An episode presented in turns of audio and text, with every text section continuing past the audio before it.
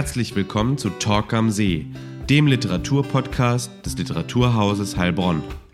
Wir bieten Literatur pur und sind für euch im Gespräch mit AutorInnen aus dem ganzen deutschsprachigen Raum.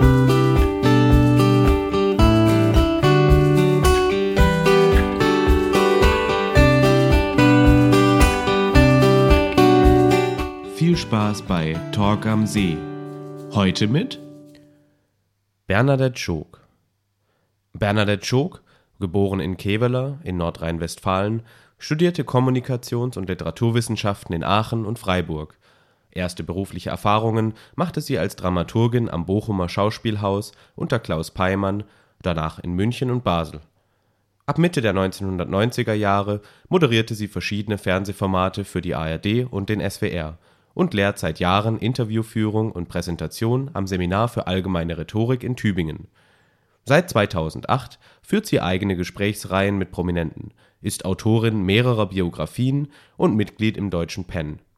Im Juni 2022 las sie im Literaturhaus Heilbronn aus ihrem Debütroman Marie kommt heim und sprach mit Literaturhausleiter Dr. Anton Knittel für Talk am See über ihren Wechsel vom Fachbuch zum Romanschreiben. Liebe Frau Schock, herzlich willkommen. Danke. Sie sind mit Ihrem Roman Marie kommt heim im Literaturhaus Heilbronn zu Gast. Marie kommt heim ist ihr Debüt. Sie haben aber längst nicht mit dem Schreiben mit Marie kommt heim angefangen, sondern äh, durchaus einige Werke schon vorgelegt im biografischen Bereich über Reinhold Wirth zum Beispiel mhm. und über Frieder Burda. Äh, was ist der Unterschied zum fiktionalen Schreiben und autobiografischen Schreiben zum, zum Sach, Sachbuchbereich. Also ich nenne auch die, die fünf äh, Sachbücher, die vorher entstanden sind, nenne ich so meine Fingerübungen für jetzt äh, die, die erste Sonate, die da vielleicht herausgekommen ist. Ähm, der Unterschied ist natürlich, dass ich bei den autobiografischen Büchern zwar auch meinen Stil reinbringen kann, oder es ist mir auch wichtig, dass ich ein erzählendes Buch über die Leute schreibe, aber natürlich muss ich mich an deren Gesprächsinhalten orientieren, an dem, was sie mir erzählen über ihr Leben. Das läuft über viele Interviews, die ich dann verwerte, um daraus die Geschichte zu stricken. Und das Fiktionale war für mich zum ersten Mal auch so ein äh, wirkliches Eintauchen in eine andere Welt, äh, wo ich mich an niemandem orientieren musste, außer an meinem eigenen Innenleben vielleicht oder an dem, was ich mir vorstellte, was meine Protagonisten alle erleben sollen. Äh, und von daher war das etwas Befreiendes und freier auch sicherlich zu schreiben als das Autobiografische, was auch seinen Reiz hat. Aber natürlich bin ich da an die Person gebunden. Ähm, wobei ich mir auch immer nur die Personen genommen habe, die ich wirklich spannend finde. Ja? Das, äh, ich glaube, ich könnte nicht über irgendjemand schreiben, wo mir jetzt das Sujet so überhaupt nicht gefällt. Aber es war schon irgendwie eine eigene Welt, in die man eintaucht. Ja? Und das ja, Projekt äh, Marie kommt heim begleitet Sie schon länger und sehr lange, ja, ja, letztlich eigentlich schon seit fast zehn Jahren. Ähm, dass das immer mal wieder im Hinterkopf war. Und der Punkt ist aber der, als Selbstständige denke ich immer, ich muss ja irgendwie Rechnungen schreiben, ich muss ja einfach von leben. Und für so ein Romanprojekt ist man ja erstmal, äh, erstmal muss man ähm, investieren. Und die Zeit hatte ich eigentlich nicht, dachte ich nicht zu haben, sagen wir mal so. Und dann kam Corona und dann blieb mir gar nichts anderes übrig.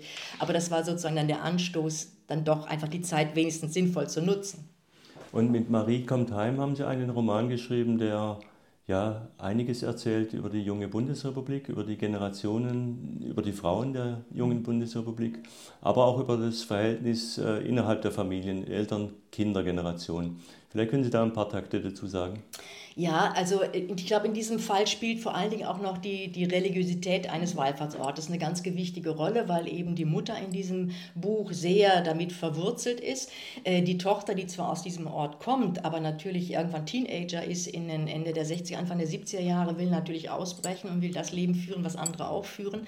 Das versteht die Mutter nicht. Und äh, dann gibt es noch eine Besonderheit, dass diese Tochter ein sehr inniges Verhältnis mit ihrem Vater hatte, der früh gestorben ist. Und dann war sie sozusagen auf die Mutter geworfen. Und diese beiden Extreme mussten gucken, wie sie ihr Leben miteinander meistern und haben sich irgendwann eigentlich in Schweigen gehüllt oder in, in Abwehr. Äh, und dadurch ist sicherlich auch eine Dissonanz entstanden, die nicht aufgelöst werden konnte oder die eben versucht wird von der Marie am Schluss des Lebens ihrer Mutter aufzulösen, was auch nicht so einfach ist, weil viele Erinnerungen einfach hochkommen. Das ist ein gutes Stichwort Erinnerungen. Wenn ich den äh, Roman mir vergegenwärtige, sind da zum einen sehr viele Gerüche dabei, die äh, verbalisiert ja. werden und zum anderen aber auch, mir kommt es fast so vor an, an manchen Stellen wie die alte Mnemotechnik der der, der Griechen. Äh, der Marie schreitet Orte der Erinnerung ab, äh, geht durch Straßen, äh, steht vor Häusern. Vielleicht können Sie da noch ein paar Takte dazu sagen. Ja, ja ich habe natürlich, äh, wie in jedem Roman, fließt natürlich Autobiografisches ein. Und dieser Wallfahrtsort ist ja tatsächlich auch mein Heimatort. Äh, und ich hatte so das Gefühl, wenn ich mir bestimmte Situationen vor Augen hole äh, oder auch Gerüche in, in die Nase hole, dann entstehen bestimmte äh, Erzählungen, bestehen, entstehen bestimmte Bilder und die habe ich versucht zu beschreiben. Äh, ich habe vor mehreren Jahren mal zweimal einen tollen Schreibkurs bei Bodo Kirchhoff machen dürfen am Gardasee. Und der hat immer gesagt, ihr müsst nicht einfach erzählen, so und so ist es, sondern ihr müsst beschreiben, dass der Leser versteht, so ist es. Das ist ein Unterschied. Und das habe ich versucht ein bisschen zu beherzigen.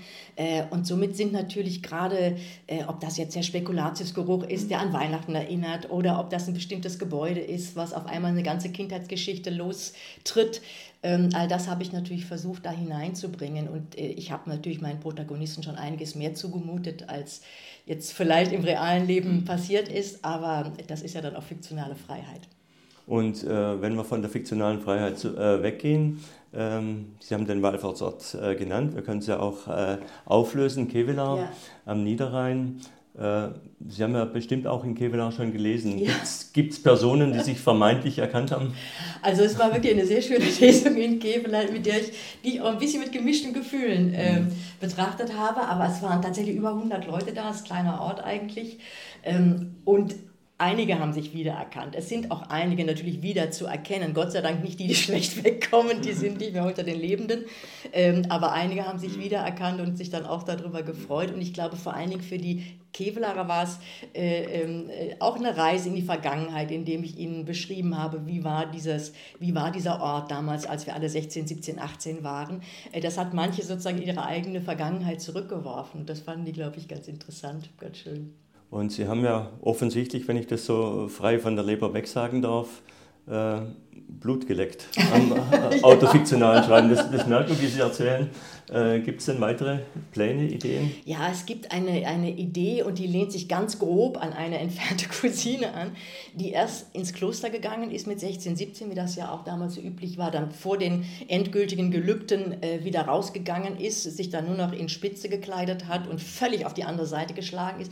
Also dieses Hin und Her einer Frau, die eigentlich aber immer völlig ähm, derangiert äh, und naiv auch dem Leben gegenübersteht und natürlich Enttäuschungen erlebt, weil sie sich so reinwirft und wieder zurückgeworfen wird. Äh, die Geschichte würde ich gerne erzählen. Also da bin ich gerade so ein bisschen am, gedanklich am Rumspinnen. Vielen Dank. Jetzt noch eine allerletzte Frage, Frau Schog. Autorinnen und Autoren sind ja auch oft große Leserinnen und Leser. Gibt es Lieblingsautoren der Gegenwart oder Oh, das, ich habe eigentlich immer drei verschiedene Bücher bei mir zu Hause liegen. Ich lese abends immer eine Stunde vorm Schlafengehen. Und ich überlege, also das letzte Buch, was mich wirklich gepackt hat, war von einem Herrn Schmidt mit dem, ich weiß gar nicht, wie er mit Vornamen heißt, bei Diogenes erschien Tell heißt das. Und das ist die Geschichte von Tell ähm, aus der Sicht der jeweiligen Protagonisten erzählt. Das fand ich großartig.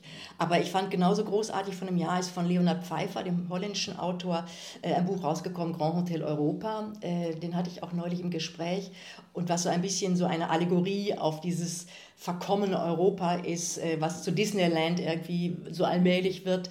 Das fand ich total spannend. Also die Bandbreite ist da eigentlich relativ groß. Und wenn ich es mir richtig gut gehen lasse, dann lese ich einen Roman von den Portugal-Krimis. Ich weiß nicht, ob Sie den kennen. Gil Ribeiro nennt er sich ähm, mit Künstlernamen. Er ist eigentlich ein Drehbuchautor, ein Deutscher. Ich glaube, er heißt irgendwie Schreiber mit Hausnamen. Der schreibt herrliche Krimis, die in Portugal unten an der Algarve spielen. Das ist für mich so easy reading, wenn ich ein bisschen Lust auf andere Länder und andere Gerüche und andere Luft habe. Sehr schön. Vielen Dank. Herzlichen Dank für das Gespräch, Frau Schock. Sehr gerne. Das war Talk am See, der Literaturpodcast des Literaturhauses Heilbronn. Wenn euch die Folge gefallen hat, dann abonniert den Podcast ganz einfach auf Spotify oder überall, wo es Podcasts gibt. Mehr Informationen findet ihr auf unserer Homepage unter www.literaturhaus-heilbronn.de slash podcast.